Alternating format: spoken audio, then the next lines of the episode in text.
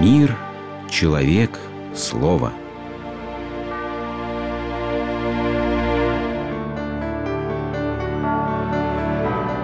Религиозная энциклопедия. Введение.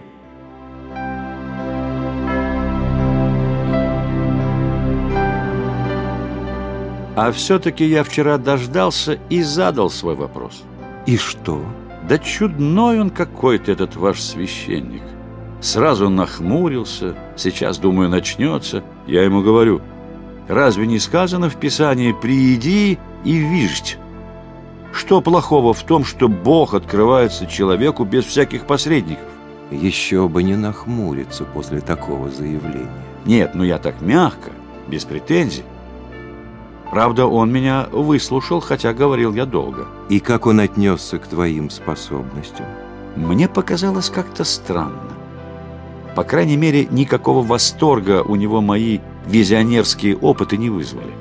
Более того, когда я заговорил о своем последнем сне, ну, помнишь, я тебе рассказывал про икону спасительницы Руси, он всем видом дал понять, что ему не то что тяжело, даже противно все это слушать. Неудивительно. Да ты дальше слушай. А когда я ему начал сравнивать мои видения с откровениями Сведенборга, он поежился и сказал буквально следующее. «И что, вы считаете, что эти сумбурные видения действительно были от Бога?» Ну, я тут, сам понимаешь, ничего вразумительного не мог ответить. Я как-то раньше считал, что все нематериальное, значит духовное, происходит от Бога. И нет никакой разницы, каким путем к тебе все это придет. Главное, чтобы в жизни появился новый уровень духовности, о котором большинство людей не имеет ни малейшего представления. И здесь он меня загнал в тупик вопросом, зачем нужны видения, когда есть Христос? Я сначала не понял, о чем речь. Что плохого увидеть Христа реально, собственными глазами? А потом до меня дошло. Он пояснил, что верующий человек и так постоянно находится в общении со Христом. Но не только не видит его глазами, но даже и не хочет увидеть. Представляешь? Я всегда был уверен, что тот, кто хоть раз увидел Христа или Богородицу, или хотя бы кого-нибудь из святых, значит, идет правильным путем. Это как некая печать твоей праведности. А оказалось, ничего подобного. Он говорит, а вот представь себе, что прямо сейчас, здесь, в храме, перед нами вдруг яркий свет, и появился Христос, и пристально на тебя смотрит. Каково? Я ему честно сказал, мне было бы страшно. Почему? Ну, потому что, ну, как сказать, ну, одним словом, я не вполне готов сейчас к такой встрече. Мне надо бы уединиться, сосредоточиться, начать молиться. Вот тогда, наверное, было бы лучше, чтобы Христос ко мне пришел, когда я в таком хорошем состоянии. И тут он выдал. Вот сам и ответил на вопрос. Для тебя сейчас Христа в жизни нет. Он где-то там, далеко и высоко, а мы здесь своими земными делишками пока занимаемся. А на самом-то деле он постоянно здесь, рядом с тобою, и в храме, и дома, только он тебе мешает. Ты сам понимаешь, что не хочешь его присутствия только потому, чтобы не мешал жить так, как тебе хочется. Ну, это, конечно, не совсем так. Но дальше он еще рассказал, как многие святые, когда к ним действительно являлся Христос, падали ниц, закрывали глаза и говорили «Не хочу здесь, в земной жизни, видеть Христа, чтобы не прельститься». Оказывается, в истории было множество случаев, когда под видом или ангела, или святого, или даже Христа на самом деле являлся бес. Зачем? Чтобы подвижник поверил в свою праведность и ощутил себя на голову выше всех остальных. Примерно то же самое, как и я раньше думал.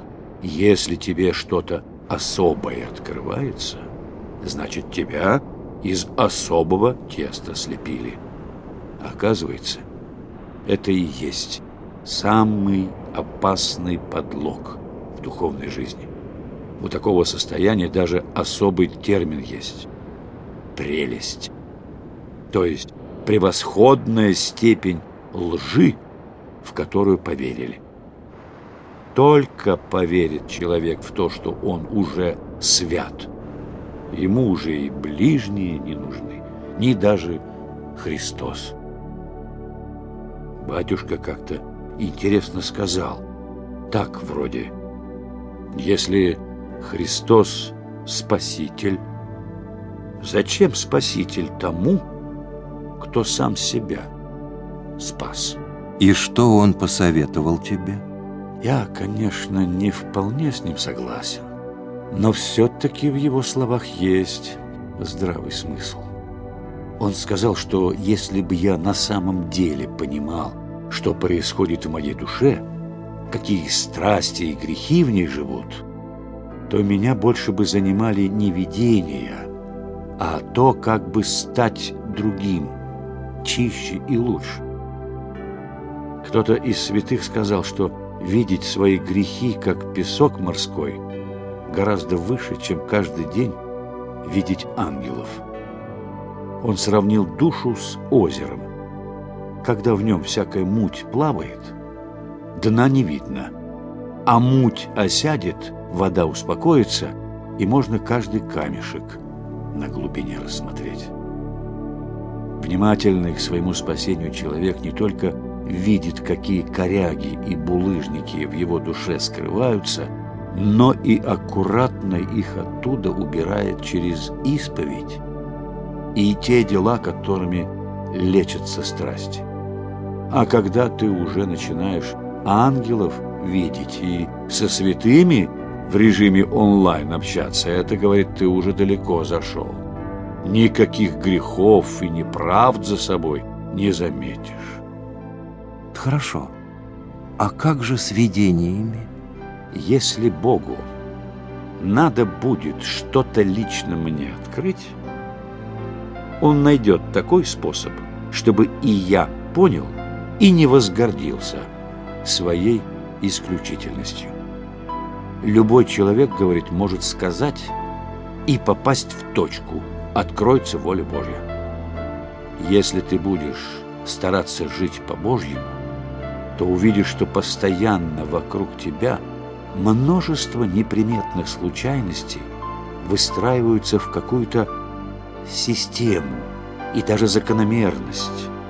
Ведь Бог действует не только через видения и сверхъестественные происшествия. Если научиться внимательно смотреть на все события жизни, то каждый новый поворот судьбы – знак или предостережение, или, напротив, подтверждение. Без всяких видений и претензий на исключительность. Так-то оно говорит совсем неэффектно, зато надежно.